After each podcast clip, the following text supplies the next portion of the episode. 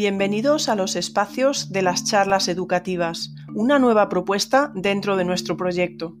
Estos encuentros tienen lugar en Twitter y la grabación está realizada desde un móvil, por lo que no podemos asegurar que la calidad vaya a ser muy alta.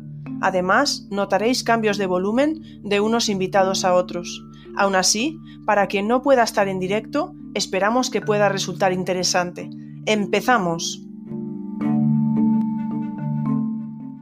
Muchísimas gracias a todos los que estáis por aquí.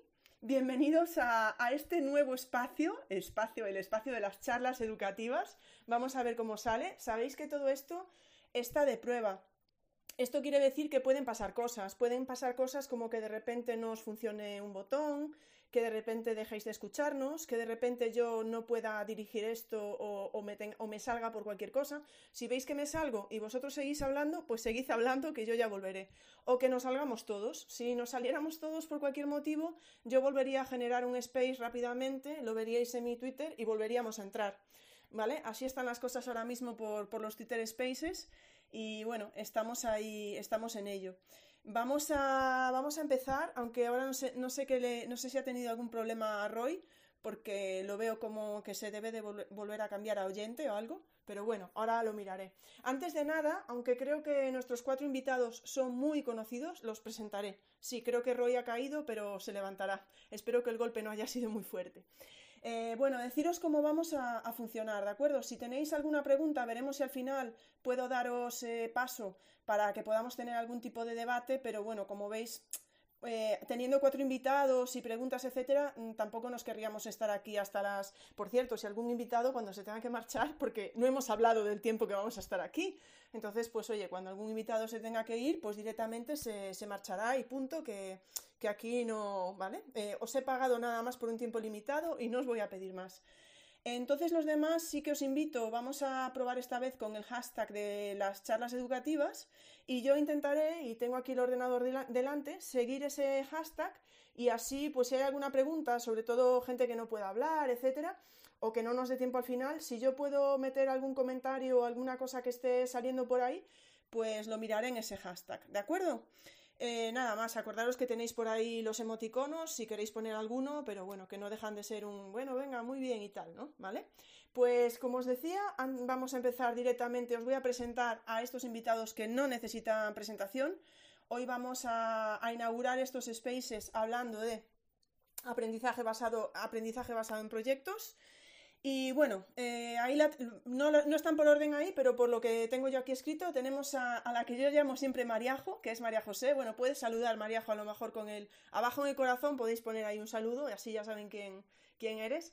Eh, Mariajo es, eh, como pone en su perfil de Twitter, maestra de cole inquieta. Dice, nunca te dormirás sin aprender algo nuevo. Mariajo es peonza de oro 2019 en los premios Espiral y sí, efectivamente, no, me confundo, ahora me lo dirás, ¿eh? pero a ver si estoy mezclando premios ya. Y ha sido galardonada recientemente con la mejor experiencia innovadora en primaria en SIMO 2021. Ahora mismo tiene en marcha un proyecto llamado Los, los, los Wikipontanos que, y tiene como con el objetivo de conocer la historia de su localidad. Se convierten, se convierten todos ellos en guías de excepción. Eh, y bueno, nada, luego nos explicará un poco más seguro de este proyecto. Tenemos a Roy, eh, que ha estado también explicándonos su proyecto en nuestras charlas educativas un miércoles. En su perfil se, presenta como docente y aprendiz. Y yo me voy a quedar simplemente para presentarlo con su tuit fijado, porque Roy dice, hasta ayer Salamanca no disponía de una ruta literaria por sus calles. Hoy, gracias a los jóvenes integrantes de la secreta orden de Vía Literae, puedes disfrutar de este mapa. ABP, APS y metodologías activas en la ESO. Bueno, y hoy en día me consta que ya está metido en otros proyectos, no sé si nos va a adelantar algo o no. Tenemos también a Juanjo Vergara, eh, que en su perfil, bueno, eh, Juanjo ya lo conocemos perfectamente, en su perfil nos dice, solo se aprende lo que emociona. Y dice, añade, tan sencillo como esto, aprendo porque quiero. Eh, precisamente un libro que tengo yo ahora mismo aquí delante. Lo conocemos también por ese libro, por Aprendo porque quiero, por narrar el aprendizaje y bueno, tiene a puntito de caramelo otro libro que es Un aula, un proyecto. Y yo creo que siempre que se hable de aprendizaje basado en proyectos sale su nombre y salen sus libros como imprescindibles. Desde luego, en mis charlas eh, le tienen que pitar los oídos muchísimas veces. Y en último lugar, pero no por eso última, por supuesto, tenemos a mi querida Alejandra Fernández, que en su perfil se presenta como maestra, psicopedagoga y mamá, amante de la gamificación, del método Singapur de matemáticas y del pensamiento computacional. Y me consta, he estado espiando un poco a Alejandra, que acaba de empezar un proyecto de sociales en primero de la ESO, lleno de piratas y de cofres del tesoro. Seguro que ella nos contará eh, algo en detalle a lo largo de esta tertulia que vamos a tener aquí hoy. Y sin más, eh, espero que ya, bueno, eh, se haya incorporado toda la gente que se haya querido incorporar. Bienvenidos a todos. Os recuerdo que en un principio los hablantes van a ser los invitados. Si tenemos tiempo al final os daré paso y en todo caso lo iremos comentando en Twitter con el hashtag de charlas educativas e intentaré ir haciéndome eco de lo que vaya saliendo por ahí. ¿De acuerdo? En primer lugar, ah, sí, también quiero recordar, eh, he hablado con los cuatro invitados y estamos intentando, haciendo un experimento, a ver si esto puede quedar grabado. Pero no es nada nativo de Twitter, es algo externo y bueno, puede funcionar y, puede no funcionar, ¿de acuerdo? Si funcionara, pues claro, y quedara bien, pues lo pasaríamos a podcast. Pero bueno, ahí está la cosa. Está sobre la mesa, que lo sepáis. Sobre todo por si alguien pide la palabra final, se lo recordaremos, para que no luego no piense que, que puede quedar grabado y que no le guste, ¿de acuerdo? Bueno, pues voy a empezar dando paso. Vamos a empezar con Juanjo, así a lo loco. Y bueno, lo primero que queríamos pensar es eh, qué es el ABP y qué no es ABP. Es decir, con otras palabras, ¿es ABP todo lo que reluce? Juanjo, cuando quieras. Hola, hola a todos. Pues oye, muchas gracias por invitarme a esta charla. Em, al lío, es ABP eh, todo lo que reluce. Pues mira, no lo sé. Esto del aprendizaje basado en proyectos, em, pues es un poco eh, eh, complicado en el sentido de ponernos de acuerdo, ¿no? Porque parece ser que cada vez que, hay, hablas con alguien de aprendizaje basado en proyectos, cada uno te cuenta una cosa distinta, ¿no? Parece que hay algunos elementos comunes, pero parece que otros no. Yo lo que sí tengo muy claro es que cuál es el aprendizaje o el, eh, modelo que a mí me, parece interesante o me ha parecido interesante en mi trabajo. Em, y sobre todo eh, tiene que ver con una reflexión más de, qué no es, qué no es esto del aprendizaje basado en proyectos. Entonces, pues el aprendizaje basado en proyectos, desde luego, o el que a mí no me interesa, es el que eh, pues es un poco menos que una receta, una metodología, ¿no? una anticipación exacta de lo que va a suceder, ¿no? Si pierde frescura, pues a mí me, parece poco interesante. Entonces, a mí el aprendizaje basado en proyectos que me interesa es el que hace que, nos ayuda a, dibujar una estrategia. Y ese concepto de estrategia me parece más interesante. Y esto no es hablar por hablar, es decir, no es pues eh, hay dos formas de entender esto de la innovación. Uno que tienen y te cuentan lo que hay que hacer, ¿no? Y además generalmente te lo suele contar gente que no ha dado clase, casi nunca. Y luego otra, otra es que dices, bueno, pues mira, le ponemos encima de la mesa determinado tipo de, de maneras de pensar, de marcos de pensamiento, etcétera, y de herramientas, y, y, de, y de experiencias, y de sensaciones, y de, y de preguntas y a partir de ahí pues pues empezamos todos a mirar para el mismo sentido. Y entonces en este sentido pues a mí ese es el ABP que me interesa. Y, y luego pues eh, a mí hay como algunas características que tienen que tener el ABP que me parece fundamentales y, que tienen que ver con aquellas que, que cambian las escuelas eh, el ABP me parece una buena herramienta como para cambiar las escuelas entonces, la primera es, y, yo ahí sí engancho en aquella discusión, fíjate, de, más de un siglo, ¿no? De, entre Dewitt y Patrick, que si tenía que ser curricular, no curricular, había tenía que ser directiva, no directivo, etcétera, etcétera. A mí el ABP, tal como lo tenemos que vivir ahora, desde luego me, me resulta interesante en la medida en que me sirve para dar clase es decir, nos sirve para trabajar objetivos educativos, es algo que hace el docente, algo que provoca el docente.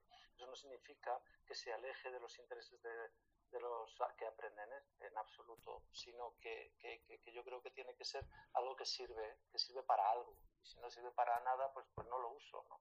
Es una frase. Y, para no alargarme mucho, pues oye, eh, yo creo que el ABP eh, es una estrategia y es una estrategia que tiene una digamos, una, una característica común, un hilo conductor. Y el hilo conductor es que eh, genera una manera de, diseñar la enseñanza o de diseñar el aprendizaje, ¿no? si quieres, las experiencias de aprendizaje, con un hilo narrativo. Y ese hilo narrativo lo tienen muchas, muchas soluciones didácticas, ¿no? Pues el pensamiento de diseño, ¿no? Eh, eh, en todas sus vertientes, ¿no? Y en todas sus soluciones, ¿no? Que, que hay muchas, o en, eh, pues, otros modelos, incluso en la educación no formal, como el método OASIS, o, es decir, el aprendizaje basado en retos, en problemas, etcétera, todos tienen un cierto hilo conductor, ese, ese hilo narrativo en el que algo pasa y terminamos haciendo algo y fruto de ello pues nos metemos en una aventura que es la aventura de aprender. Yo creo que es una de las características fundamentales del aprendizaje, que se diferencia de estas eh, tareas interdisciplinares que, muchas veces vemos en, algunos centros, ¿no? que estamos haciendo eh, proyectos y nos encontramos con que realmente han cogido un tema y sobre ese tema pues lo que están haciendo es actividades interdisciplinares. Bueno, pues eso ya lo inventó de Crowley, ¿no? Esos, centros de interés, muy interesante, yo no digo que no, pero no es aprendizaje basado en proyectos porque le falta ese carácter narrativo, ¿no? Que, que hace que los, los que aprenden se empoderan del aprendizaje y deciden por dónde va la aventura, ¿no? Y por supuesto qué hacen con ella al final.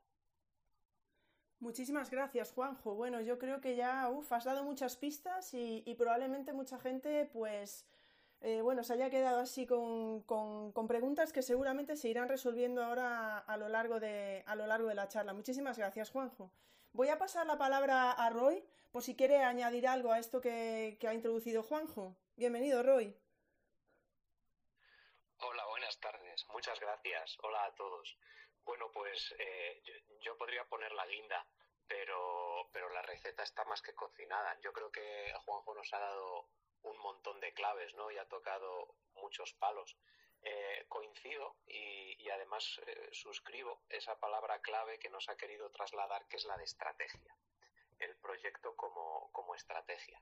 Eh, mis primeros pasos en concreto en, el, en el ABP, aparte del material de, Juanjo, ¿no? del que hablabas antes y, y, todos seguramente pues, pues conocemos y hemos bebido en algún momento, ese aprendo porque quiero, eh, a mí particularmente me resultó también eh, muy útil la página de, bueno, lo, que ahora se llama PBL Works, que en su día tenía, tenía otro, otro nombre. Eh, Works, que, está todo en inglés porque es eh, estadounidense, eh, ellos hablaban de, de, siete, de, siete claves o de siete ingredientes fundamentales, algunos de los cuales pues, pues Juanjo nos ha recordado, ¿no? Eh, el hecho de que el proyecto pues tiene que, tiene que responder a ese, a ese reto o a ese problema, ¿no? porque cuando no tenemos una motivación eh, que contextualice nuestro trabajo, pues, pues lógicamente es muy difícil arrancar. Yo siempre digo, eh, tema 1, tema 2, tema 3, tema 4, ningún niño aplaude cuando acabas el tema 4 y dice, venga, tema 5, ¿no? Por fin. Entonces, yo creo que dotar de ese contexto y de esa, y de esa narrativa es absolutamente fundamental, fundamental. Eh, eso nos va a permitir también eh, mantener la atención y la motivación a lo largo de todo, el, de todo el proyecto, porque entonces nuestro trabajo será percibido como algo vivo. Creo que, y a mí es otro adjetivo que me gusta mucho usar, un proyecto debe ser algo orgánico, debe ser algo orgánico y como orgánico debe estar vivo y no hay dos árboles iguales, con lo cual eh, tenemos también que perder un poco el miedo a, a iniciar ese tipo de proyectos en los que no todo está absolutamente cerrado, planificado, diseñado eh, desde un principio. Lógicamente, embarcarse en un proyecto requiere, requiere una gran planificación, pero también requiere estar abierto eh, al voto, que es otra de las claves ¿no? del alumnado. Si no tenemos en cuenta a sus protagonistas, pues claro, eh, corremos el riesgo de, que se vayan descolgando de su propia aventura. Y luego, hay otros aspectos que a mí me gustaría también poner sobre la mesa y así vamos, bueno, pues abriendo ya todas las puertas y ventanas posibles, que son, por supuesto, la reflexión, y me parece fundamental, eh, la metacognición. Eh, es importante avanzar en el proyecto, pero es muy importante también eh, ir parándose de vez en cuando, sacar la brújula del bolsillo y reflexionar sobre lo que estamos haciendo, sobre cómo lo estamos haciendo eh, qué es lo que estamos aprendiendo eh, que no sabíamos antes, para qué nos sirve todo lo que estamos haciendo y cómo podemos mejorar la, versión de nosotros mismos. Esa, revisión constante o esa retroalimentación constante creo además que tiene que ir siempre en, varias direcciones, no solamente, por supuesto, desde el docente hacia el, hacia el alumno, sino también de alumno a alumno, del alumno hacia sí mismo y del profesor hacia sí mismo y del alumno hacia el profesor. Eh, en, ese, en, ese, sentido es importante eh, romper, por lo menos en ciertos momentos, la, la jerarquía y la verticalidad. Y, por supuesto, la difusión. Yo soy un gran partidario siempre de la difusión de las buenas prácticas que se llevan a cabo en el aula, porque cuántos proyectos y cuántas ideas eh, mueren entre las cuatro paredes sin dar pie pues a, viajar ¿no? hasta, hasta las manos de otros docentes, de otros, de otros países, de otros lugares, de otras aulas, y que, y que esa red de trabajo, esa manera de trabajar, ese enfoque, como decía antes Juanjo, pues cada vez sea más robusto. Muchas gracias, Roy. Juanjo, se ha caído, como te habías caído tú antes por ahí, ya dijimos, esperamos que, no sea una caída dura. Yo creo, ahora volverá seguramente, esperamos. Eh, yo creo que es que vais los dos en el mismo sentido, ¿no? Me ha gustado mucho, yo creo que los dos hablabais de esa idea de que sea un proyecto vivo que se vaya adaptando como, y que vaya creciendo incluso por lugares que nosotros ni sospechábamos. ¿no? Vamos a, voy a pasar la, palabra ahora a, Mariajo y luego a Alejandra. Y aunque a lo mejor quieren decirnos algo ya de, lo que es el ABP o no es, voy a plantearles ya la siguiente pregunta para, ir avanzando un poco. Y bueno, eh, así podéis contestar, chicas, eh, a, la anterior, pero ya la podemos ir juntando con la siguiente, ¿no? Eh, hablaba Roy de los alumnos y una de las cosas que a veces nos preguntamos, y sale mucho por Twitter cuando alguien en verano está planteando sus temas, ¿no? Sobre para sus proyectos o para sus gamificaciones, por ejemplo, y dicen, pero ¿cómo estás preparándolo si aún no sabes eh, mm, si a los alumnos les va a gustar o no, ¿no? Es una de las preguntas que se suele hacer.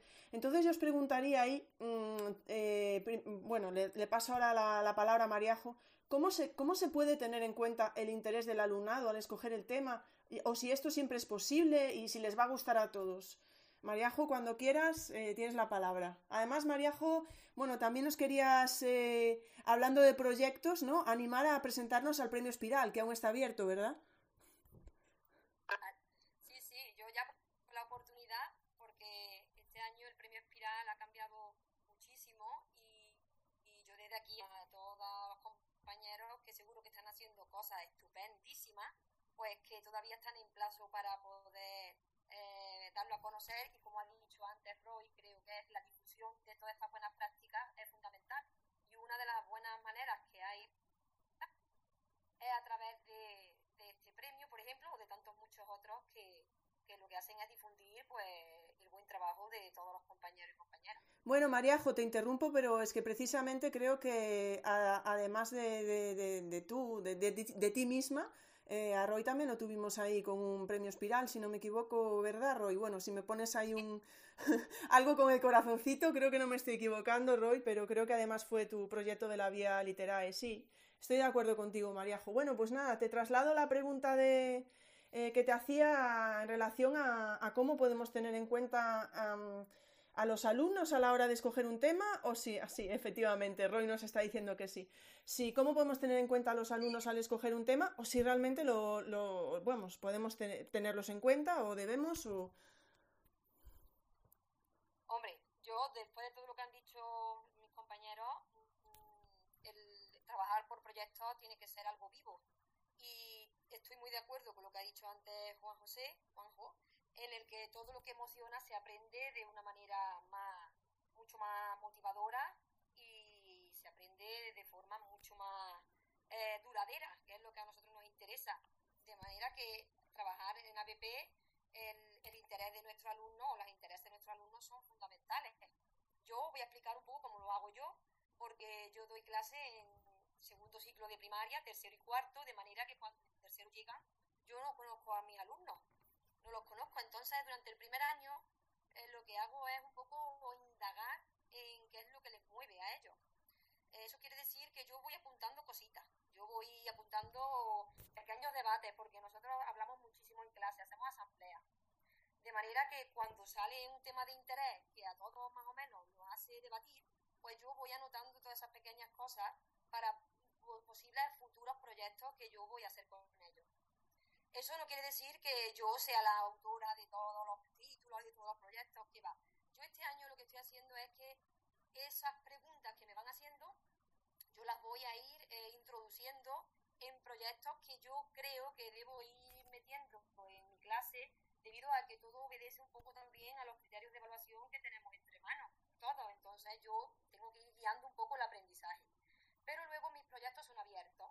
Yo cuando veo que hay un interés, que hay algo que motiva, algo que interesa, eh, mis proyectos son flexibles, de manera que yo pueda ir introduciendo todos esos centros de interés que mis alumnos me han demostrado en sus conversaciones o en su, en su charla, en el día a día. Por ejemplo, ahora con este de los wikipontanos que estamos haciendo surge a raíz de que con la pandemia pues estuvimos hablando de las fiestas de nuestro pueblo, cómo se podían celebrar y empezó a salir cositas muy interesantes y me di cuenta de que mis alumnos no conocían su localidad. Entonces, a raíz de todo eso, pues mm, aprovechando que eh, estábamos con el tema de, los planos y todo el tema matemático de la geometría, digo, pues por aquí voy a crear un proyecto relacionado con la localidad en el que yo vaya relacionando todo lo que ellos me han ido preguntando, curiosidades, leyendas, mitos de nuestra localidad y todo eso lo voy a ir eh, diseñando en torno a un proyecto que nos ayude pues, a esclarecer todas esas cosas. El proyecto, por ejemplo, que hice relacionado, es un proyecto coeducativo de ellas, Mujeres sin tanto cuento, pues ese, ese proyecto hace dos cursos escolares surgió de la pregunta inquieta de un alumno, que lo que hizo fue darse cuenta de que en el libro de texto había muy pocas mujeres inventoras. Entonces, ese, esa raíz que a mí, a mí me, me causó también un gran impacto que un alumno, sin que nadie, estábamos dando el tema de los inventos, de los inventores, y echando un vistazo así a, los contenidos del libro, pues se dio cuenta de eso. Pues nada, eh, surgió debate, pues por ahí surgió el proyecto Ellas Mujeres sin tanto cuento. O sea que el interés del alumno es fundamental.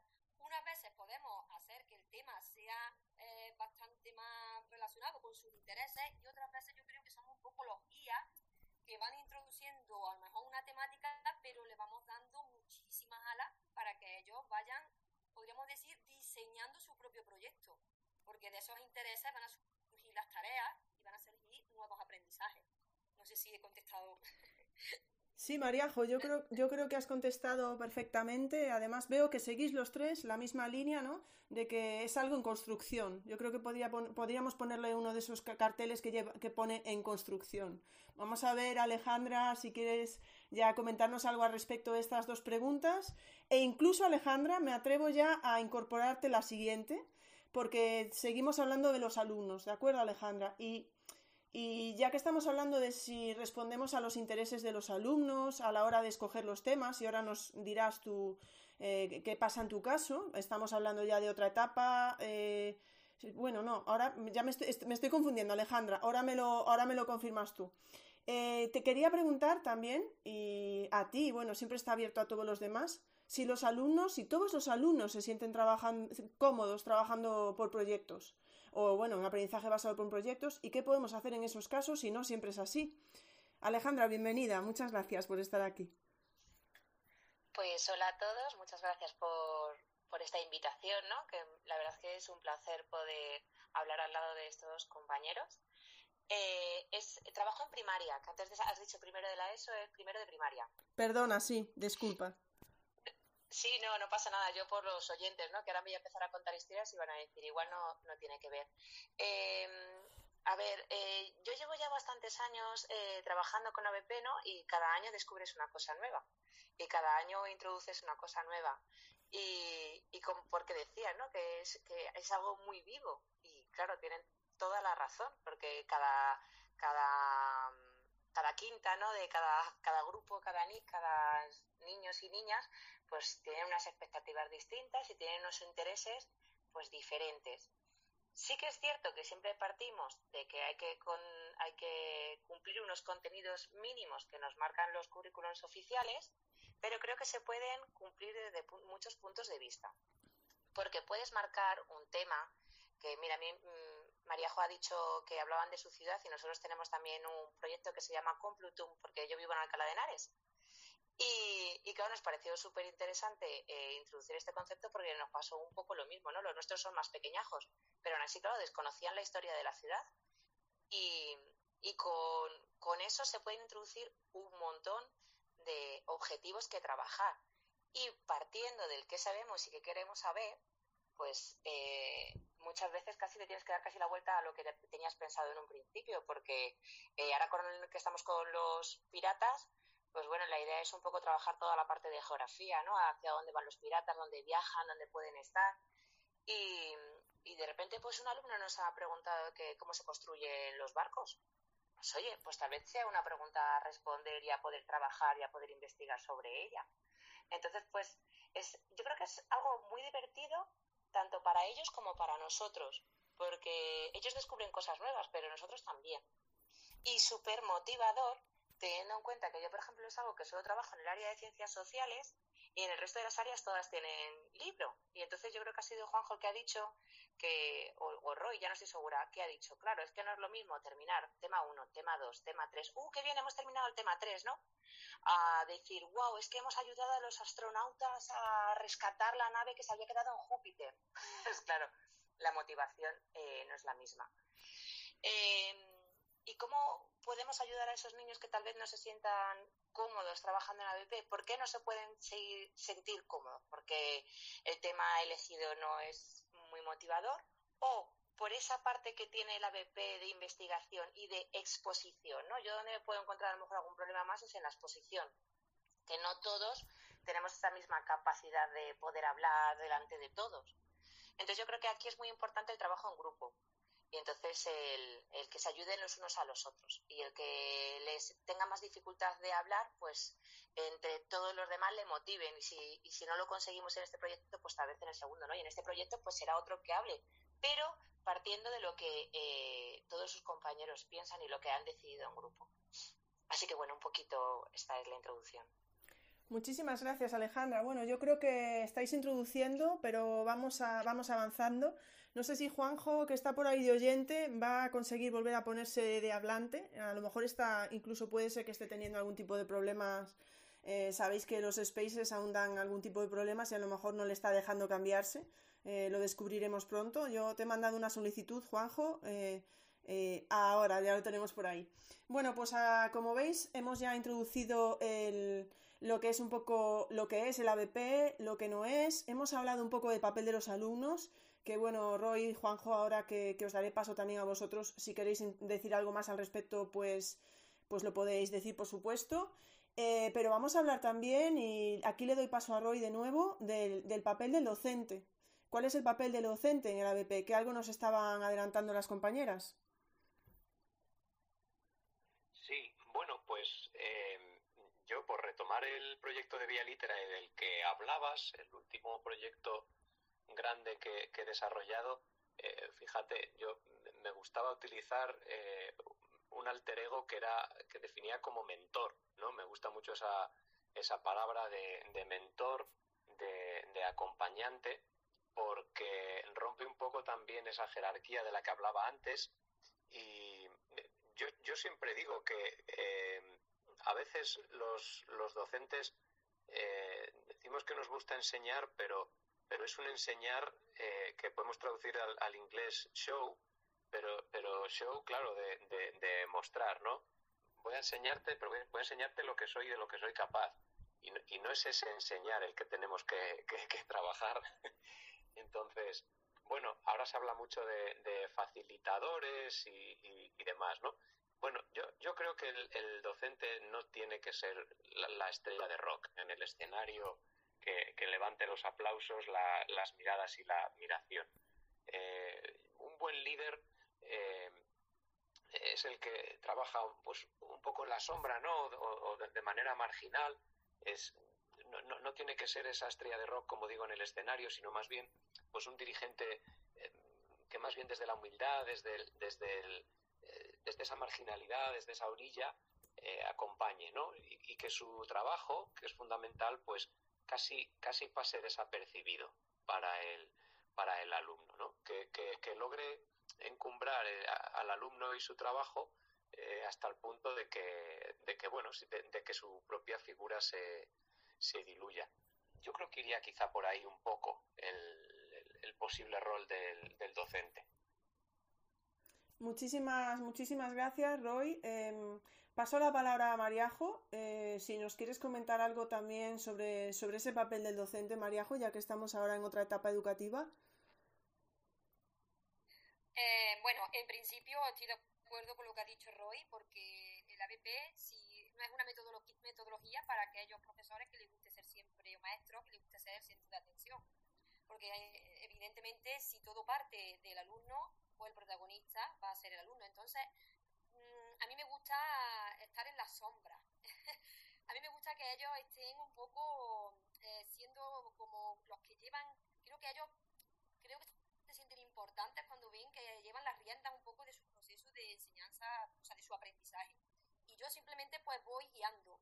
Yo marco un camino, el camino es necesario marcarlo porque tienen que saberlo, pero ellos son los que andan el camino. Entonces a mí me gusta ayudarles cuando tienen algún problema, les oriento, les voy dando un poco de ideas para es verdad que mis alumnos, por ejemplo, no, no vienen en contradicción en trabajo en ABP, entonces a mí me ha costado un poco introducirlo. Y eso de la autonomía, en el que ellos serían autónomos en algunas cosas, pues les ha costado un pelín de trabajo, pero, y es verdad que yo estaba ahí un poco más, más en mi papel de esto de orientar, pero poco a poco vas descubriendo que vas desapareciendo un poco de la escena y que son ellos los que van creando cosas, los que van, eh, te van preguntando, pero tú simplemente pues vas dándole un poco de, eso, de orientaciones, de, de, de, decirle que vayan por aquí, por allí o que prueben otra cosa nueva. Entonces es como un poco guía orientador. A mí me gusta llamarme eso, un poquito la brújula de la clase, pero las agujas las manejan ellos. Yo soy un poco eso. Yo soy la que propone lo que es el camino y ellos lo van andando. Mariajo. pienso que Mariajo, en ese sentido, te voy a, te voy a, te voy a hacer aquí un pequeño atraco porque no, no lo habíamos, pero es una pregunta que ha surgido aquí poniendo el hashtag de charlas educativas y creo que es una buena pregunta para, para vosotras dos, sobre todo por, por la edad, eh, bueno, por la etapa en la que os encontráis de primaria. Eh, bueno, a ver si ahora estoy metiendo la pata otra vez, pero de verdad que ya con la metí con Alejandra.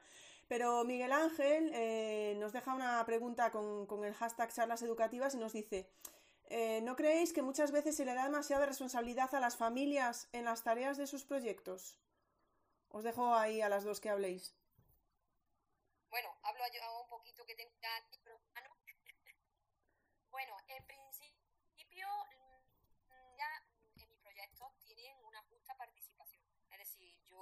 prefiero que un trabajo esté hecho por la mano de mi alumno y por la cabeza de mi alumno le doy mucho más mérito que a un trabajo hecho por la familia. Eso no quiere decir que yo no trabaje con ella, pero trabajo más relacionado con aspectos emocionales dentro del proyecto, porque yo dentro del proyecto con el que voy trabajando a lo largo del curso llevo a cabo un proyecto emocional. Entonces yo acompaño un poco todo ese proceso de aprendizaje eh, en el que las familias se introducen, pero de una manera muy, ¿cómo diríamos?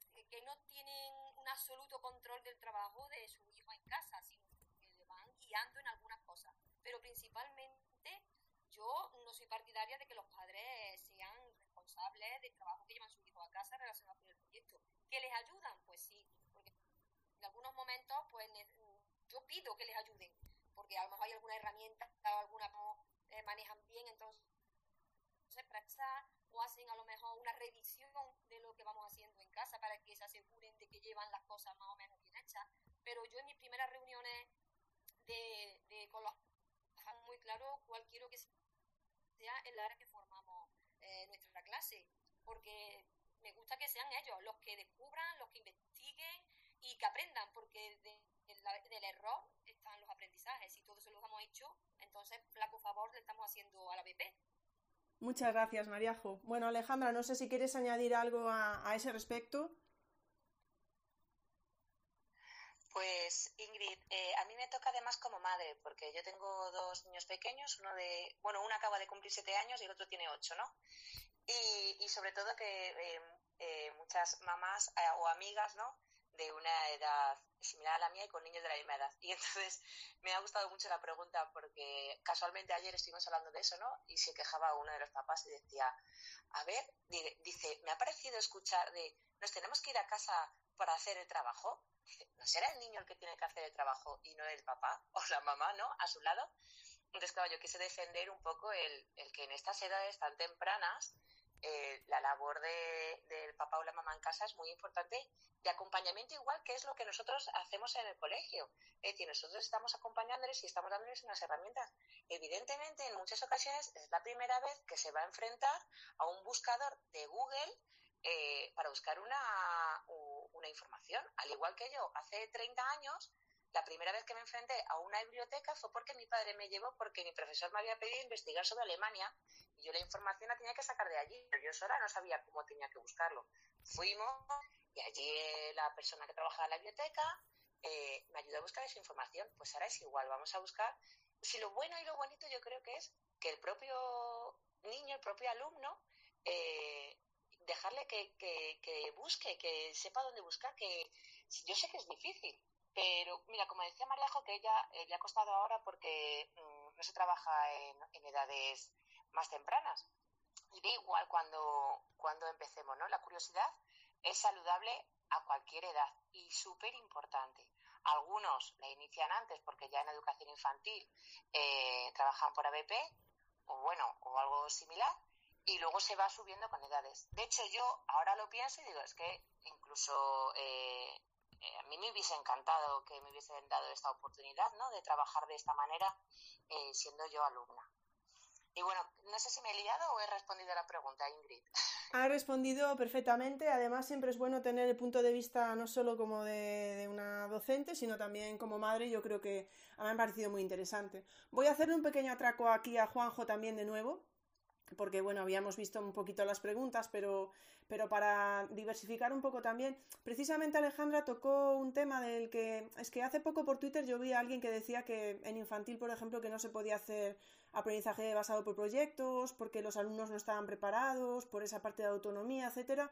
A lo mejor nos puedes dar tu, tu, tu, opinión al respecto y luego, si quieres comentar algo de los roles de profesores y alumnos que hemos pasado por encima y que, bueno, creo que eres el único básicamente que no lo ha comentado, así que te doy, te doy pie. Vale, pues a ver, yo el, aprendizaje basado en proyectos como estrategia está funcionando muy bien en todos los niveles educativos. Yo estoy eh, cansado en el mejor sentido de la palabra, entiéndaseme, eh, eh, en el sentido eh, de, escuchar a la gente de infantil diciendo, a nuestros de los de mayores y a los de mayores diciendo, a nuestros de los de pequeños. Esto del ABP, ¿no? entonces, ¿qué pasa? Pues que el ABP es un cambio de mentalidad. Y entonces, no. Y los cambios de mentalidad son lentos y difíciles y, exige muchos cambios. Eh, y ahora mismo estábamos escuchando algunos de ellos, eh, cambios en la manera de, de cómo un docente se ve a sí mismo dentro de, esto del aprendizaje, de provocar el aprendizaje, de cómo se sitúan las familias, cómo se sitúan los alumnos, etcétera. De alguna manera el ABP pues, tiene una clave muy interesante que lo que hace es, digamos, eh, quita el espacio de confort de, de todo el mundo, ¿no? Y en este caso del, del, que aprende sobre todo. Y entonces a nadie le gusta que le quiten su espacio de confort y y a partir de ahí pues el alumno pues tiene un rechazo a la llamada, ¿no? Como, como decía Campbell ¿no? en su viaje el héroe, que no tiene nada que ver con esto de la educación, pero, pero más, más de lo que él se creía. Y, y a las familias les sucede igual, también les quita su, su espacio de confort, porque ellos tienden a, a estabilizar esa especie de inercia aprendida, ¿no? De bueno, ahora vienen los niños de la clase del colegio y tienen que hacer los deberes, ¿no? Entonces ellos hacen las tareas y las tareas las tienen que hacer ellos y además tiene que ser algo que hagan ellos y entonces claro, cuando les cambias ahí un poco, les quitas el espacio de confort, pues les, les haces polvo, ¿no? Entonces eh, sí, sí funciona bien, funciona muy bien en educación infantil. Yo estoy dando didáctica de educación infantil ahora mismo, este curso, estos últimos cursos por ejemplo, y funciona muy bien y trabajamos desde el enfoque de proyectos y funciona muy bien y funciona muy bien en universidad, funciona muy bien en adultos, funciona muy bien en todos los sitios y funciona mejor para algunos para desarrollar algunos procesos de pensamiento que otros, ¿no? Es decir, dentro de esto de la famosa taxonomía de Bloom, ¿no? Que, que a todos nos han torturado alguna vez con ella, ¿no? Pues, hombre, eh, para desarrollar el pensamiento crítico, pensamiento creativo, pensamiento ejecutivo, pues es especialmente interesante y para otro tipo de procesos como la memorización, etcétera, etcétera, pues a lo mejor la gamificación o otro tipo de herramientas son, son más útiles, con lo cual eh, el docente pues lo que tiene que hacer es tener una buena batería ¿no? de, estrategias y saber qué quiere desarrollar con, los chavales ¿no? y a partir de ahí ponerse a funcionar.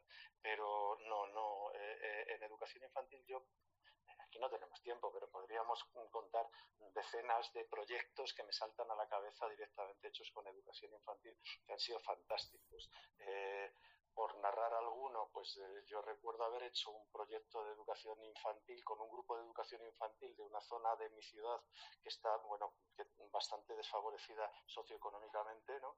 Eh, y estableciendo con los tópicos ¿no? de, los contenidos curriculares de educación infantil con niños del centro del Atlas y trabajando sobre la familia, sobre la salud, sobre el, el vestido, los hábitos, etcétera, etcétera. O trabajando sobre la diversidad, construyendo el muro de la diversidad y eso también se trabajaba con educación infantil, o trabajando cómo construir un jardín, o eh, eh, apareciendo chicos, eh, apareciendo unos extraterrestres que de repente llegan a, a, la escuela y dicen, oye, se nos han roto las naves espaciales y necesitamos que nos ayudéis, entonces los chavales se ponen a investigar sobre, o vamos a diseñar un, nuestro, nuestro patio y que queremos y cómo lo queremos y lo soñamos y tal, y hacemos esa especie de, de mirada apreciativa que hacen dentro del, marco así que a mí me gusta tanto, ¿no? porque es, pensar en positivo más que en negativo y que, y que, bueno, pues todos estos son proyectos y otros miles que podríamos pensar eh, que son proyectos de educación. Pero es que la gente de la, universidad de la universidad eh, dice, dice lo mismo, dice, oye, es que resulta que sí, claro, esto es, es, de los, es, de los, pequeños. Bueno, pues en la universidad, precisamente, oye, pues es que el otro día estaba leyendo eh, sobre la historia del ABP, ¿no? pues, pues en el siglo XVI, XVII, que es cuando surge esto, pues surge precisamente en los estudios de arquitectura, ¿no? de, de, de en Roma, en París, etcétera, etcétera. O sea, aquí quiero decirte que, es, que va descendiendo hacia abajo, ¿no? Luego se aplica, o sea, que, que, que no, que, que, lo que pasa que el problema no es, no es que sea más o menos aplicable en un entorno o en un ámbito educativo, sino realmente es que efectivamente nos resitúa, nos, nos interroga sobre cómo, cómo somos y cómo tenemos que ser. Y esto enlaza, si me permites, con, con, con una cosa que, que habéis hablado antes, es el rol del docente, ¿no? Es decir, eh, las familias eh, se tienen que situar de alguna manera, ¿no? Y se tienen que situar de alguna manera porque el concepto es que no educan las escuelas y que lo que enseña el maestro, pues no es lo que aprende el alumno. El alumno aprende en función de su propia estructura, su, su propia manera, su propia cabeza, ¿no? Y, y, entonces, y que, y que la, la, escuela no educa, y no es la que educa exclusivamente, sino lo que educa es la comunidad en su conjunto. Y que entonces eh, eh, lo que tenemos es que generar estrategias que permitan romper el espacio, el tiempo, eh, rom romper las barreras del aula, de, de, la escuela, ¿no? Y llegar no solo a las familias, sino a la comunidad, llegar a las, a las asociaciones, llegar a las entidades, llegar a, a la calle, ¿no? También a los propios alumnos. Y eso hace que el papel del docente eh, pues eh, se, se, se, cambie radicalmente. ¿Por qué un alumno aprende, en, eh, se mete en una aventura de aprendizaje? Porque existe un detonante que le lleva a ello, como en las buenas películas, ¿no? Entonces, ¿y en qué consiste este detonante? ¿En qué es muy motivador? Pues no, porque cuando a ti te motivan, pues te gusta un ratito y luego te motiva otra cosa y, no, esto es, no, se trata de motivar, se trata de hacer que el proyecto hable de la, del, del, del, que aprende y no de otra persona, ¿no? del que aprende. ¿Dónde está en la vida del que aprende el, el, pues, los contenidos que yo quiero enseñar? Entonces, en ese sentido, es cuando realmente pues, eh, el, aprendiz pues, se mete en la aventura de aprender y se mete en el aprendizaje basado en proyectos. ¿no? Y el docente, desde mi punto de vista, dando la razón, desde luego, a todo lo que habéis dicho hasta ahora, a mí me, gustaría incorporar un, una idea y, con eso acabar, ¿no? Que es, es decir, oye, eh, pues aparte de que tiene que acompañar procesos y etcétera, etcétera, que eso también, sobre todo a mí me gusta decir que el docente es un provocador, una provocadora, es una persona que provoca, una persona que provoca experiencias de aprendizaje, es capaz de generar una situación en la que el alumno de repente se convierte en el héroe de la aventura de aprender. Y si lo consigue, ha conseguido generar esa provocación suficientemente bien y luego la acompaña, ¿eh? por supuesto. Por eso lo que decía Roy estoy también muy de acuerdo. Pero si no consigues provocar esa experiencia, de, esa aventura, no va a ir nunca a la aventura, entonces no vamos a conseguir que se genere el proyecto. Muchísimas, muchísimas gracias, Juanjo. Bueno, yo creo que hemos tocado ya muchos temas. La verdad es que la siguiente pregunta que teníamos por aquí, ¿verdad, Alejandra Mariajo? Eh, era ¿para qué edades lo veis adecuado? Bueno, ya hemos podido ver un poco que podía ser adecuado para todas las edades. Estoy segura de que los otros tres invitados, Alejandra, Mariajo y Roy, estarán de acuerdo con eso.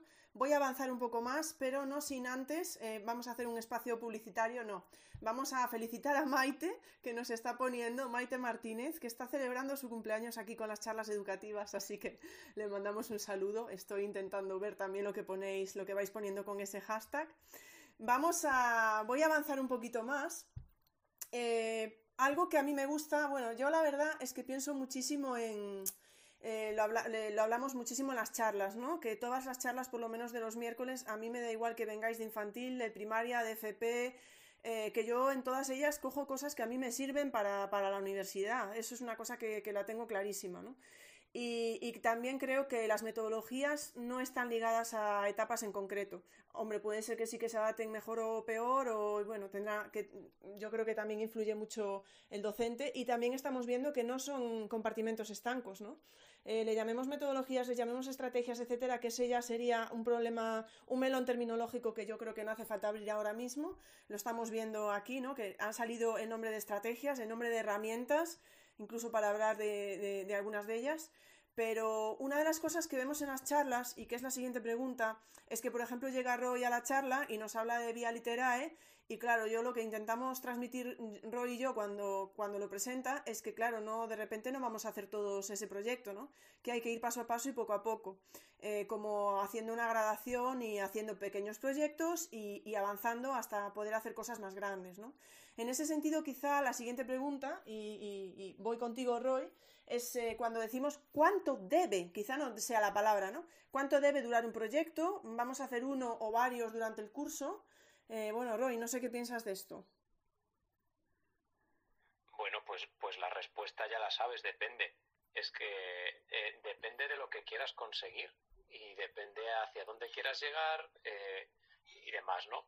Em, yo, bueno, como soy de literatura tengo también ese, ese defecto, pero eh, Cortázar, que manejaba los tiempos cortos y el, y el relato pues de, manera extraordinaria, decía que, la novela es una carrera de fondo y que el relato, el cuento, el relato breve, pues, pues es como es, es, una fotografía, ¿no? Es un instante, es, un, es como un gancho en boxeo yo creo que un proyecto pues le puede pasar un poco, un poco lo mismo. Hay proyectos eh, que pueden ser pues, muy duraderos porque a lo mejor tienen una dimensión de servicio que, así lo requiere, que requiere una intervención en, el espacio pues, eh, pues duradera, ¿no? Es decir, en tres semanas no puedes llevar a cabo un huerto escolar, evidentemente, porque la, la, biología pues tiene, tiene su ritmo, entonces tú puedes construirlo, pero pero si eso, si quieres que dé frutos, nunca mejor dicho, pues, pues, pues ese ciclo no lo puedes adelantar. Eh, o habrá otros proyectos que evidentemente pues eh, puedan manejar tiempos mucho más breves. El caso de Vía Litra, que decías, un proyecto que, nos ocupó 18 semanas, planeado para 16 que se nos fue a 18. Eh, evidentemente, cuanto más largo es, también más difícil es de, mantener, ¿no? En términos, pues, de, de enganche, como yo digo, por parte del alumnado, pero es que un proyecto muy corto eh, también puede tener el problema de que, de que no dé tiempo al alumno a, llevar a cabo esa inmersión en todo lo que es la dinámica de trabajo, la, narrativa y demás. Entonces, hombre, es, es muy difícil, es verdad, lo, decías tú misma, ¿cuánto debe durar? Pues, hombre, no lo sé. A lo mejor, y, me, y me pero eh, cuatro, cinco, seis semanas como decía la canción del barquito, pues puede ser, puede ser un, un buen un número para, como punto de partida, ¿no? Y a partir de ahí, pues ir también eh, eh, calibrando, eh, como digo, y también en función del número de horas que se le dediquen a la semana. No es lo mismo a lo mejor pues un proyecto que se desarrolle en infantil al que todos los días se dedica tiempo a un proyecto de una materia en secundaria estoy pensando que a lo mejor pues tenga protagonismo durante una o dos horas semanales, ¿no? Todo se relativizaría bastante. Roy, pues mira, voy a aprovechar que estás ahí ya y te voy a plantear también una pregunta que nos hace por Twitter con, el hashtag de las charlas educativas Isidro. Y dice, dice Isidro, ¿no sería necesario replantear seriamente los extensos currículums, eh, habla de secundaria, para meterse de lleno en los ABP y que así sean más realistas en tiempos de dedicación y asimilación de los propios contenidos? Pues respuesta rápida, sí. Porque yo, sí soy un firme defensor de, que el currículo es eh, recortable. Y yo creo que si hacemos una encuesta, eh, por lo menos en la etapa en la que yo trabajo en secundaria, yo creo que eh, la mayoría de los docentes sacrificaría un 10-15% de su currículo como mínimo. Estamos hartos de, constatar que el currículo es circular, que se repite, que empezamos a ver los pronombres en segundo de primaria y que eh, en cuarto de la ESO antes de titular todavía tenemos dudas y a mí, a mí me gusta mucho esa propuesta de, Isidro y, yo la suscribo. Yo sí recortaría eh, contenidos para, para, dar mayor protagonismo a, a, los proyectos que a su vez me van a permitir trabajar y entrenar mucho más las competencias, las soft skills, habilidades blandas y las habilidades sociocomunicativas. Absolutamente. Muchas gracias, Roy. Bueno, pues antes de pasar a, una pregunta que todos estáis esperando y que hace referencia a la evaluación, sí que me gustaría de nuevo hacer otro pequeño atraco. Voy con Alejandra y Mariajo.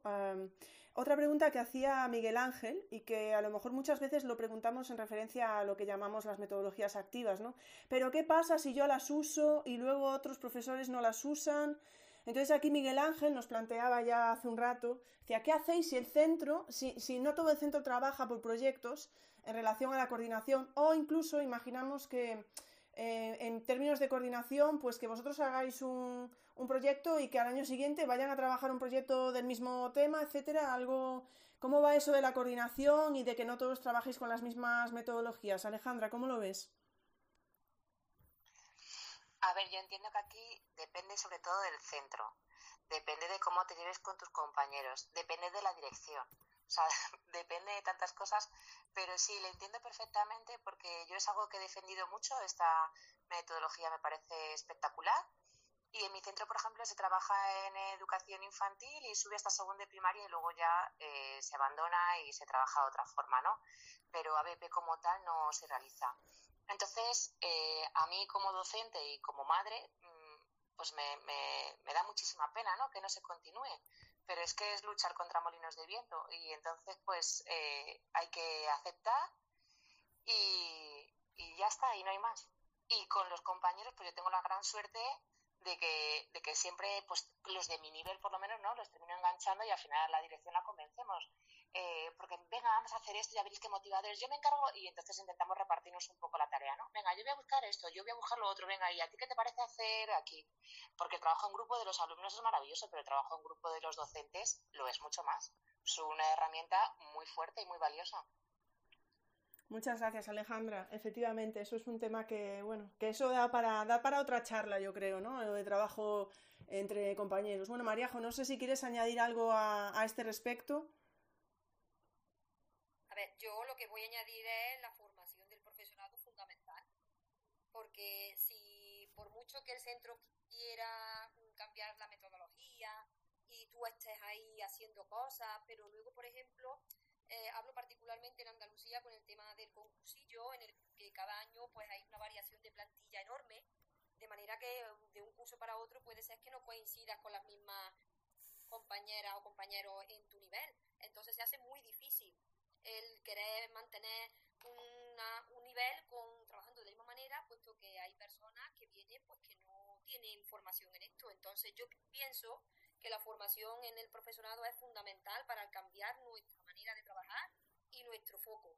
Porque si nuestra zona de confort estemos donde estemos, trabajando siempre igual, pues siempre nos vamos a tropezar con personas pues que son reacias al cambio y les cuesta mucho trabajo hacer cosas diferentes. Entonces yo añadiría todo lo que ha dicho Alejandra, eh, añadiría o lo fundamental de la formación del profesorado en este tipo de metodología bueno Muchas gracias, María José. Me parece que, creo que has dado en un punto, en un punto clave, sin duda. Pero vámonos a otro punto clave que ya ha salido también por, por Twitter. Lo preguntaba, por ejemplo, Carolina por la evaluación de Carolina Antón. Preguntaba por la evaluación en, del ABP. Voy a volver a Juanjo. Eh, Juanjo, yo creo que es una de las preguntas, no solo con el ABP, ¿no? sino con todas estas metodologías activas en general, que se suele, eh, que se suele preguntar, ¿cómo evaluamos todo esto? Pues sí, y además es que es que es una pregunta muy importante, o sea que es que no, es que hay que hacerla y eh, porque mm, yo, yo tengo una experiencia, seguro que tenéis vosotros también, ¿no? De, de, trabajar con centros y que dicen, no, si yo hago, si el caso es que yo todo esto lo he, lo he trabajado, pero claro, luego al final lo único que evalúo son los contenidos curriculares de turno, tal y que cual, y entonces, pues claro, bueno, pues entonces es que el problema que has tenido es que no has estado, no te has planteado objetivos educativos interesantes ni, ni recursos para evaluarlos. Yo tengo una frase que no hago más que repetirla y tutearla, pero desde hace años, entonces pues la, vuelvo a decir, ¿no? Yo creo que es importante hacerse la idea de que calificar no es evaluar y estamos en un modelo educativo aún que está centrado en la calificación Calificar es mm, poner etiquetas, es etiquetar, es poner a un alumno y ponerle un número, y, evaluar no es eso, evaluar es, es obligar, ¿no? o invitar, si quieres, a la, a la reflexión, a la reflexión sobre lo que hemos aprendido. ¿no? entonces, claro, el etiquetado, que es la parte clásica de la evaluación, ¿no? que es el rendir cuentas, pues lo único que genera es una situación de estrés muy poco deseable para, para los profes, para los alumnos, para las familias y para todo el mundo, ¿no? Es una situación y que además sirve de, muy poco, ¿no? Es, etiquetar y además es algo muy complicado, ¿no? Y, en cambio lo que sí sería interesante es pasar al concepto de evaluación como algo mucho más formativo, ¿no? más auténtico, que hablan ahora, ¿no? De evaluación auténtica, bueno, pues que yo creo que es muy acertado, ¿no? Ese concepto, ¿no? Entonces yo creo que debemos de de ir hacia, hacia procesos que inviten a la reflexión continua de qué estamos aprendiendo. Esto daría para mucho tiempo, así que eh, quiero decir, eh, hablar de la evaluación, pero yo creo que lo primero es debemos de evaluar, así como, como puntos así que para mí me importan, ¿no? y yo pueda un poco compartir, es que debemos de evaluar cosas que nos importa es decir, eh, ¿qué, es lo que más me importa que, estos alumnos, trabajar con estos alumnos? Pues el desarrollo de determinado tipo de habilidades, habilidades blandas, competencias, etcétera, etcétera, que tienen que ver con, con cosas que yo sé que son importantes que aprendan, ¿no? Y además también contenidos mm, concretos, ¿no? Y, y esto como, eh, claro, es me dicen, es que es muy difícil evaluar esto. Y bueno, pues es que, eh, y me dicen, es que me hace mucha gracia siempre porque hay gente que dice, es que la evaluación tiene que ser objetiva. Entonces, bueno, yo qué sé, es que los burros no vuelan. Es decir, eh, no, en, en, educación, desde luego en la vida, ¿no? pero desde luego en educación no hay nada objetivo y la evaluación no es objetiva. Una, el hecho de que hagas una evaluación cuantitativa no significa que esa evaluación sea objetiva, significa que es cuantitativa, que lo has cuantificado.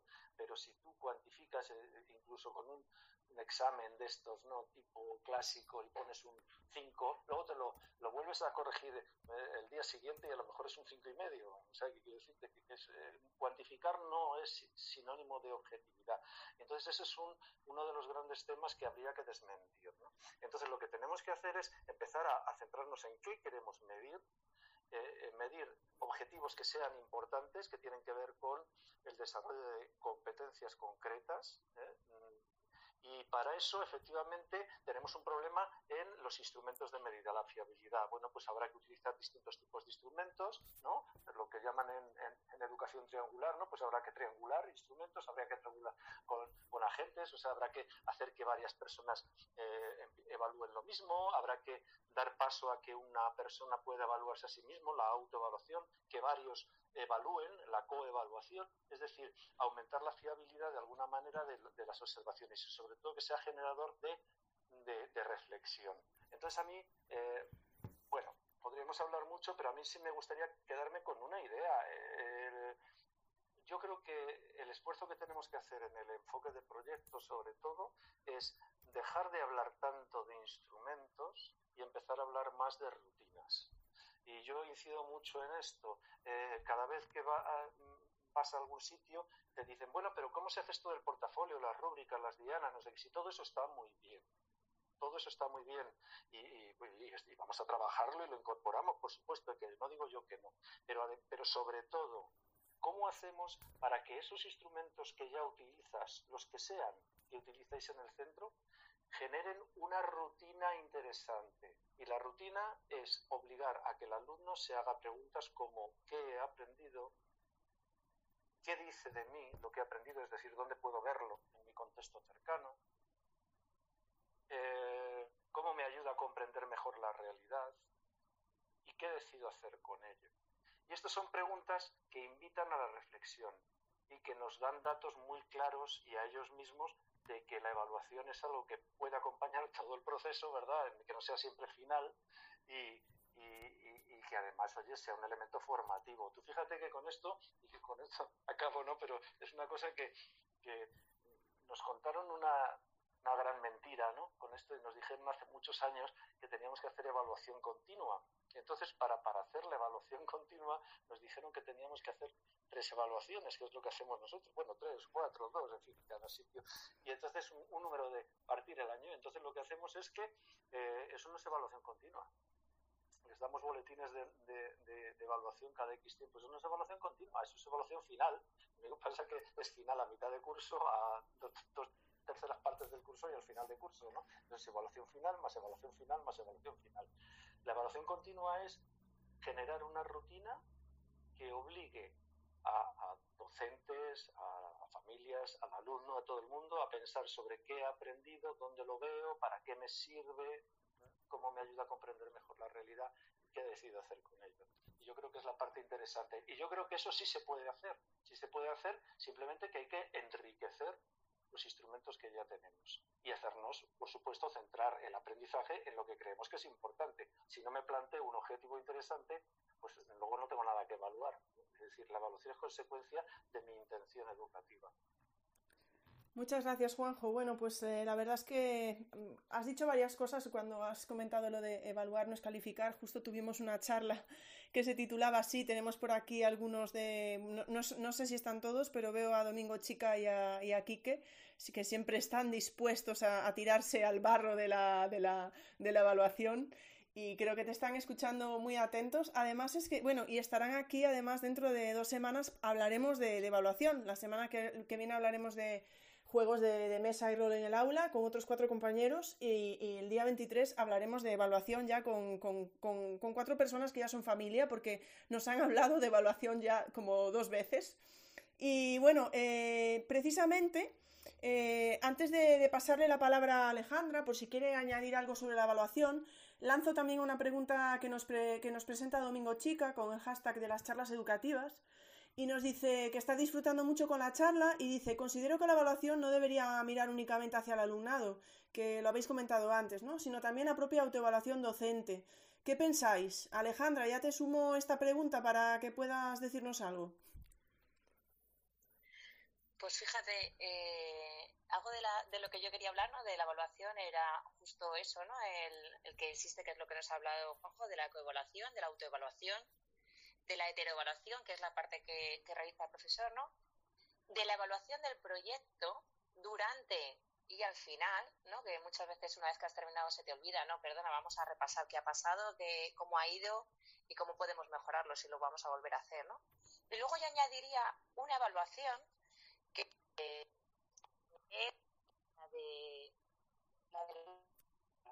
Nunca, ¿eh? Se nos eh, Alejandra, no sé si ha sido a mí sola, eh, pero se me ha ido un momento el audio tuyo y no he escuchado que justo dijiste, yo añadiría una evaluación y no te escuché cuál era. A ver si nos lo dices. ¿Ahora me escuchas? Perfectamente. ¿Hola? Ah, vale. Perdona. Eh, me ha entrado una llamada y, y claro, ha sido el problema. Bueno, que creo que es algo que, que creo que es lo que, me, lo que no me habéis escuchado, ¿no? Eh, que me ha surgido según estaba escuchando a, los demás. Eh, pasar también esta evaluación a las familias. Me parecería súper interesante saber qué piensan las familias, porque sí que es cierto que nos llegan comentarios de, bueno, este le encanta a mi hijo o a mi hija, le ha gustado mucho, están muy motivados, ¿no? Pero creo que tienen mucho que aportarnos. Entonces, pues es casi lo único que puedo aportar, porque es que Juanjo lo ha dejado ya, vamos, súper cerrado. Vale, perfecto. Muchas gracias, muchas gracias Alejandro. Estaba, estaba por aquí, estaba escuchándote, obviamente, por supuesto, y estaba repasando también alguna pregunta más que salía por el chat. Voy a, voy a pasar, voy a, pasar a, a, a Roy, voy a, ya que, bueno, tenía aquí apuntado a Juanjo, pero voy a pasar a Roy porque yo creo que mm, tenemos una, una, cuestión pendiente y es hablar de, bueno, ha ido surgiendo, ¿no? Que es la, la relación de, del ABP con otras metodologías, ¿no?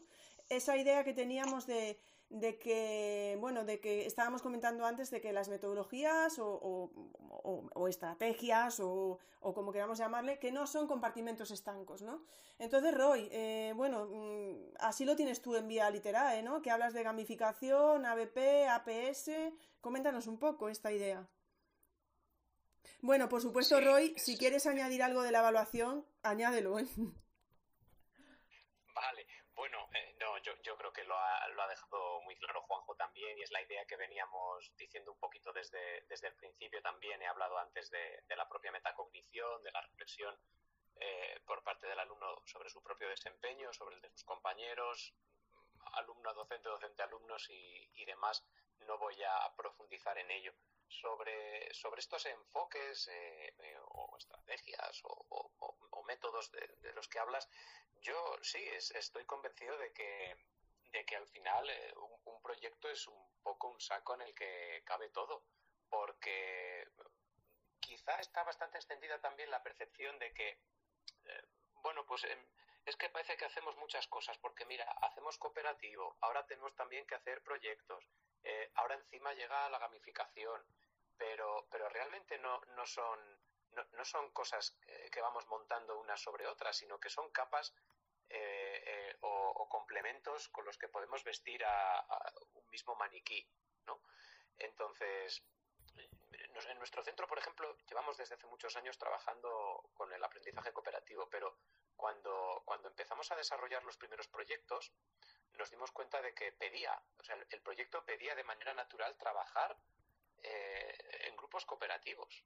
Entonces, nadie lo percibió como, como un añadido. Era, era simplemente un plus, era, era un complemento más, ¿no? Pues mira, tienes el sombrero, pero le puedes además poner la bufanda y los guantes. Y si quieres le cuelgas un paraguas y, y, unas gafas de sol, ¿no? Entonces, lo mismo sucede con la gamificación o con el enfoque de, o la, la variante de aprendizaje-servicio.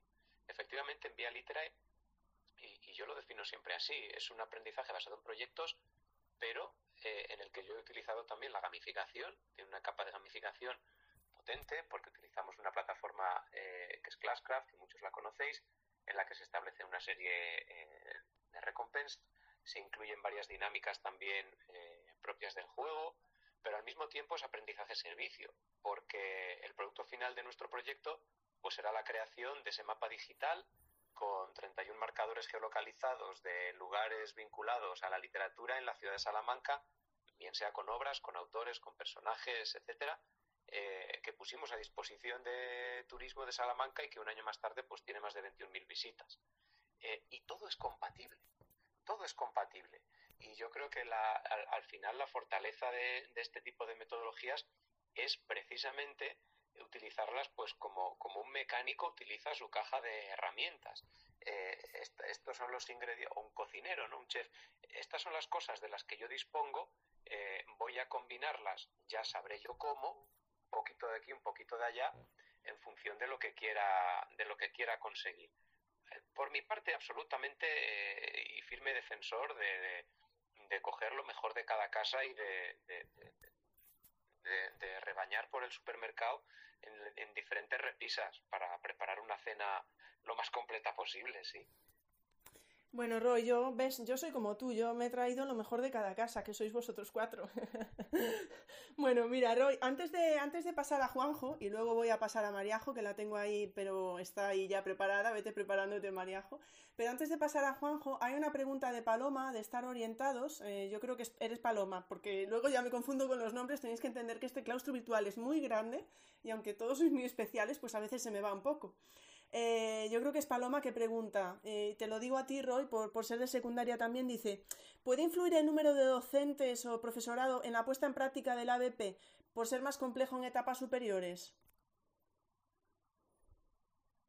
si puede influir el número de docentes. Yo, mm, yo creo que, no sé si irá, yo no sé si irá por la idea de que puedan hacer falta más profesores a la hora de implementar proyectos en etapas superiores porque sean más complejos. No sé si irá por ahí, porque si no va por ahí que nos lo aclare, pero yo creo que puede ir por ese lado.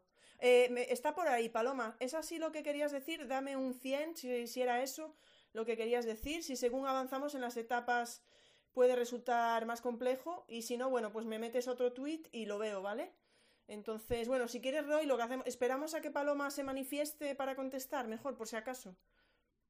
Vale, fenomenal. Venga, esperamos entonces.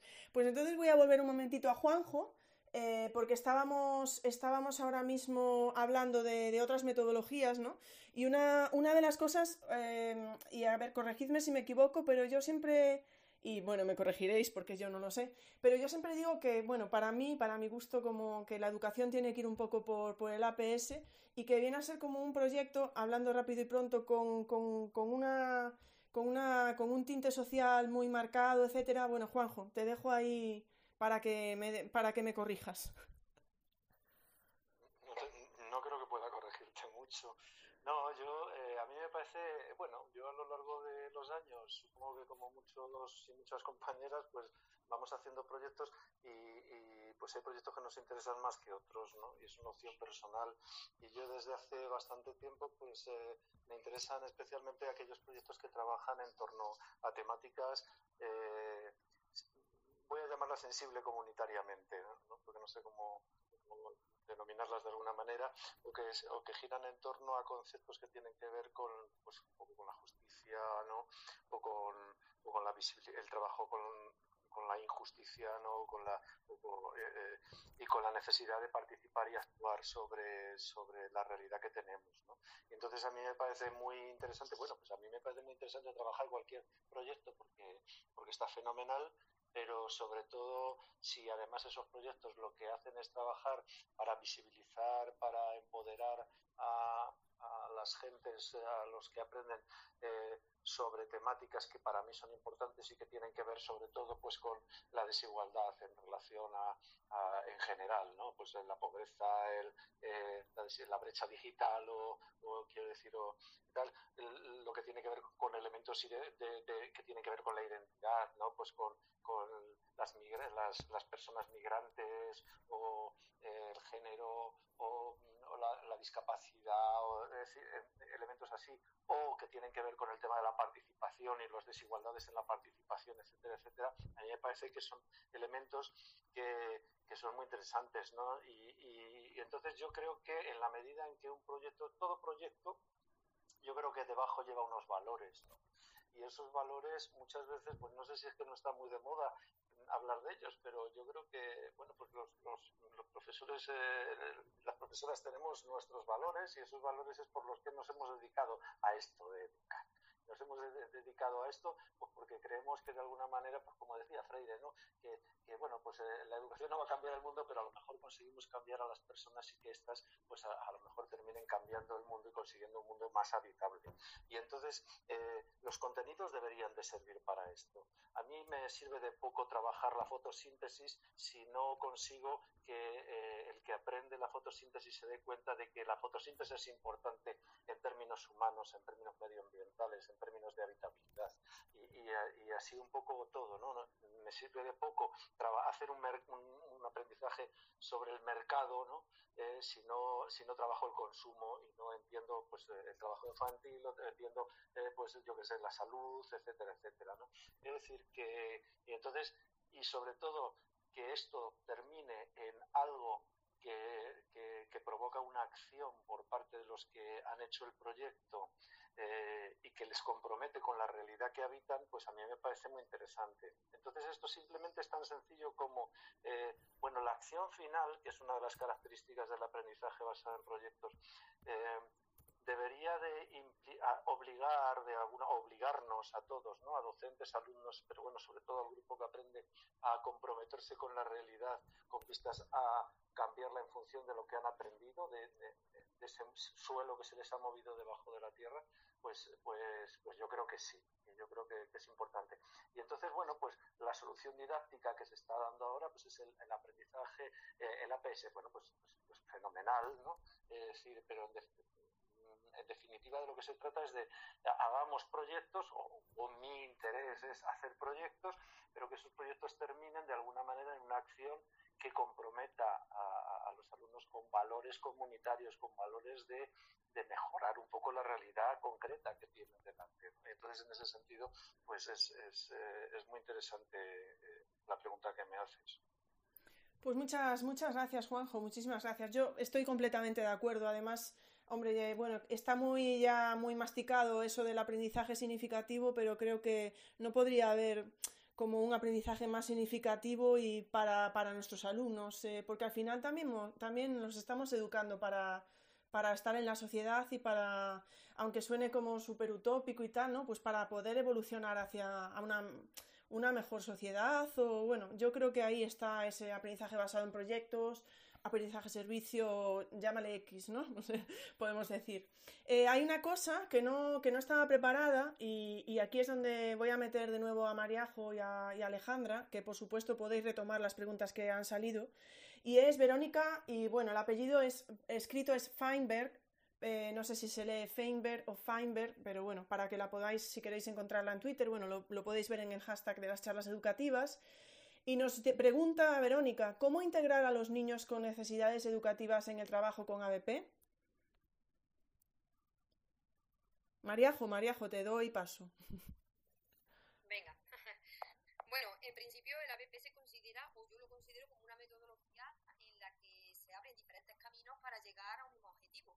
Por eso a mí me gusta trabajar de esta manera, porque voy ofreciendo muchos caminos, de manera que un objetivo se trabaje de diferentes formas. Yo he experimentado desde que lo llevo usando, pues que los alumnos que tienen algún tipo de dificultad, pues el trabajo en equipo o el trabajo eh, en el que, por ejemplo, diversifico las tareas o todas las actividades, pues eso supone que voy mm, intentando que no se quede nadie atrás. De una manera o de otra, el ABP para mí es una manera de crear eh, como que he dicho antes, un, diferentes caminos para llegar a un mismo objetivo. Entonces voy mm, intentando pensar en qué tipo de, tareas le llegan a mis alumnos y cuáles son las que más dificultades pueden encontrarse esos alumnos pues que necesitan pues que, en principio estén ahí dentro de la clase trabajando como, como los demás, pero ritmo de aprendizaje y respetando también pues esa dificultad pues que les impide un poco marcar el paso que los demás. Entonces yo siempre diversifico actividades y tareas. Las tareas yo las trato de ir modificando todas aquellas cositas que veo que, son esos pequeños obstáculos o que supone el ir dejando atrás a todo el alumnado que lo necesite. Muchas gracias, Mariajo. Bueno, Alejandra, no sé si quieres añadir algo a esto. Pues estoy totalmente de acuerdo con lo que ha dicho Mariajo y tiene toda la razón. Además que yo creo que este, este tipo de, trabajo, ¿no? El ABP, te ayuda justo a eso, porque como eh, diseñamos las actividades, eh, pues puedes dar esa opción, ¿no? Y puedes darle al alumno la posibilidad de responder de una manera, de otra, de plantearle, volverle a plantear la pregunta, de que él la vuelva a cuestionar, de, de acompañarle. Y no solo el profesor, sino sus compañeros porque me ha gustado antes algo que ha dicho mucho, ¿no? Del aprendizaje cooperativo. Dice que está totalmente integrado en, los ABPs y, tiene toda la razón, no comprendería una BP sin un aprendizaje cooperativo. Entonces ahí está el compañero que le va a decir, venga, que yo te voy a ayudar y vamos a hacer esto. Ya en el caso en el que no pueda, pues está el papel del profesor, pero que creo que ahí tienen un papel muy importante sus compañeros.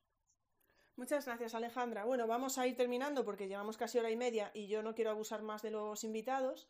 Sí que quiero retomar, antes de haceros la última pregunta a los cuatro, la Paloma, la Paloma digo yo, la pregunta de Paloma, eh, que sí, que nos decía eso, eh, esta iba para Roy, ¿no? Bueno, digo para Roy por, por lo de secundaria o para Juanjo, pero en todo caso, eh, yo estoy pensando en Roy porque como lo tuve en las charlas, creo que sé cuál va a ser su respuesta, ¿no? Pero porque Paloma pregunta si decía, sí, sí, lo que decía yo, si en etapas superiores al haber más profesores es más complejo. Dice, en primaria un docente evalúa casi todo. ¿Qué ocurre en un curso con un profesor por materia? Bueno, pues yo creo que en un curso, eh, en, un proyecto en el que, vamos a ver, si en un proyecto que se lleva a cabo en secundaria es un proyecto de una sola materia, ¿vale? que desarrolla un docente, bueno, pues la coordinación está bien clara consigo mismo. ¿Qué pasa si es un proyecto interdisciplinar? Interdisciplinar. Eh, pues que requeriría de, comunicación y de coordinación pues por parte de todos los docentes implicados. Claro, en el caso de infantil, eh, en infantil es imposible no hacer eh, proyectos interdisciplinares porque todas las tareas que se llevan a cabo multisensorial, ¿no? Eh, es casi imposible hacer algo en, lo que no manipules o, cantes o trabajes eh, números y, comunicación al mismo tiempo, pero a veces en secundaria es cierto que esa compartimentación de, las áreas, ¿no? de las asignaturas y demás, pues puede, puede ser un lastre si llevamos a cabo un proyecto interdisciplinar el último en el que yo participé eh, era de cultura clásica con educación plástica y visual y el área de sociales. Pero las tres materias eh, no tenían el mismo peso en el proyecto. El peso lo llevaba eh, sociales a un 50% más o menos y luego mm, plástica y cultura clásica colaborábamos pues con un 25 aproximadamente para que te hagas una idea. entonces, eso lo que requiere son reuniones entre, en ese caso, los tres docentes que lo llevábamos a cabo, eh, diseñar y codiseñar también las actividades para no pisar contenidos, porque muchos de ellos eh, es verdad que se repiten. Por ejemplo, pues todo el contexto histórico que tú ves en literatura eh, es que en sociales lo trabajan, en música también lo trabajan. entonces, bueno, pues requiere coordinación y requiere luego, pues también ponerse de acuerdo a la hora de, pues al final de calificar si vas a llevarte de ahí una nota y bueno, y por supuesto de evaluar en, todo el, en todo el durante. Es que ahora que estabas comentando eso, me vino a la cabeza, estaba pensando yo que realmente sí que, como es verdad que hay cosas que se repiten, ya no solo en una materia, ¿no? Como comentabas tú antes, sino incluso entre materias, a veces también los proyectos pueden liberar un poco al alumnado de, esa repetición, ¿no? Porque una misma tarea puede ser eh, evaluada desde diferentes puntos de vista o no sé, ¿eh? esto estoy hablando así al aire, a lo mejor debería no hacer estos comentarios así, a lo mejor, bueno, esperemos al final, no sé si se habrá grabado o no, pero bueno, Alejandra y Mariajo, si queréis comentar antes de pasar a la última pregunta por, por alusiones, ya que sois de primaria, si queréis hacer alguna, algún comentario de esto de mm, trabajar por, digamos, por materias o de manera interdisciplinar. Ahora, vale, cualquiera. Alejandra, estabas hablando, sí. empieza tú, que siempre soy... ah, da igual, a que queráis, ¿eh? Me, es indiferente. Vale, venga, Alejandra, va. Venga, va, que voy a ser rápida y breve. Eh, mientras estaba hablando Roy y estaba hablando de secundaria, estaba diciendo, eso, eso, eso es lo que quiero yo para mí. Porque nosotros en primaria nos aventuramos con ciencias sociales solo. Y, claro, muchas veces cuando nos ponemos a hacer cosas siempre decimos, jo, si los de Arts se unieran a nosotros, jo, qué fácil sería poder hacer esto, ¿no? Y los de Arts están diciendo siempre, jo, es que cuántas cosas tenemos. Y dije, oye, pues podríamos hacer esto con vosotros. Luego nunca, nunca llegamos a, a cuadrar, pero fijaos, después de escucharos, lo voy a proponer para el año que viene, que nos juntemos Arts y sociales para los proyectos y puede que alguna asignatura más. Yo sí que es cierto que al ser tutora y estar en un primer de primaria, pues es que doy eh, lengua castellana, matemáticas, ciencias sociales, naturales. De hecho, este fin de semana se han llevado un ejercicio de matemáticas, os he dicho que estamos con los piratas, ¿no? Y el ejercicio de matemáticas estaba ambientado en los piratas, que tengo esa, tenemos esa gran suerte, ¿no? Pero que, es complicado y sobre todo según se van subiendo los cursos. Eh, porque era lo que decía Roy, en infantil es más fácil porque la tutora da eh, prácticamente el 100% de las asignaturas en los primeros cursos de primaria también y en los últimos ya se va complicando y en la ESO más. Pero es el querer, el querer, pues yo creo que al final se puede. Muchas gracias, Mariajo. Para ir terminando ya. Yo estoy completamente de acuerdo con Alejandra. Yo tengo la suerte de estar muchísimo tiempo con mi alumnado y le doy prácticamente, bueno, este año incluso hasta la educación física, que por temas de protocolo COVID, pues también se lo doy o sea, que, la gran suerte de estar siempre, como dice Alejandra, con tu grupo de alumnos, te favorece el crear y el poder desarrollar un proyecto de una manera bastante relajada y pensando pues que va a disfrutar haciéndolo con ellos. Entonces, eh, eso, simplemente a medida que van subiendo las etapas, pues la coordinación se hace un poco más complicada, pero no es nada, en esta vida es imposible. Lo único que hay que hacer es eso, tirarse al charco salir un poquito de la zona de confort y ver qué se puede hacer entre, entre compañeros para poder coordinarse y simplemente eso, la palabra clave es querer. Muchísimas gracias. Pues vamos a pasar a la, última pregunta que voy a haceros a los cuatro, ya así para tener una breve intervención. Eh, acordaros que luego podéis pasaros por el hashtag de charlas educativas porque han ido dejando eh, muchos comentarios también para vosotros. Y si tenéis alguna pregunta, pues a lo mejor los invitados luego tienen a bien pasarse por, por el hashtag y poder echar un vistazo a lo que hayáis puesto. Y vamos a ir terminando simplemente eh, para aquellos que nos estén escuchando y no, no se atrevan a empezar con el aprendizaje basado en proyectos, eh, me gustaría tener cuatro recomendaciones, una de cada uno. Así que, bueno, cuando queráis, eh, ¿por quién empezamos? Eh, pues quien quite, quien ponga el micro antes, me, es un poco indiferente. Vamos a, os lo tengo que decir yo, ¿no? Pues venga, vamos a empezar a ver por Roy, venga. Venga, muy bien. Pues eh, algo breve y conciso. Por buscar el apoyo en los compañeros del claustro. Empezar por hablar con, con aquellos que a lo mejor se, se suelen lanzar más o que eh, son más dados a probar un poquito, a arriesgar. Eh, yo soy un firme defensor de, explotar eh, los recursos que hay dentro del dentro de cada, de cada claustro siempre. Está muy bien abrir las puertas a los que vienen a contarnos cosas de fuera, pero, pero creo que hay que empezar por explotar y generar esas sinergias entre los propios compañeros, por optimización de recursos y por cohesión de, grupo del propio claustro docente. Muchas gracias, Roy. La verdad es que no es nuevo, efectivamente. En nuestra charla educativa también incidiste en lo mismo. Venga, vamos con Mariajo entonces. Ahora, en principio yo empecé eh, iniciándome de una forma, primero es necesario cambiar un poquito la mirada y qué es lo que quieres tú conseguir en tu clase. Yo creo que esa pregunta es clave para que inicie, se inicie un cambio de actitud, pues te lleve a, llevar a cabo metas diferentes.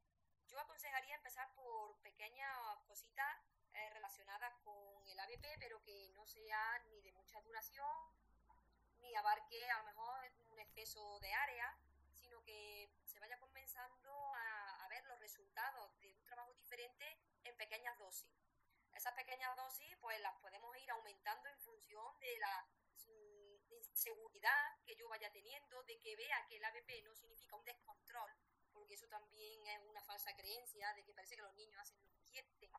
Entonces, a medida que yo voy cogiendo las riendas de todo eso, pues puedo ir embarcándome poco a poco en cosas un poquito de más envergadura. Entonces, pero lo primero es decidirse.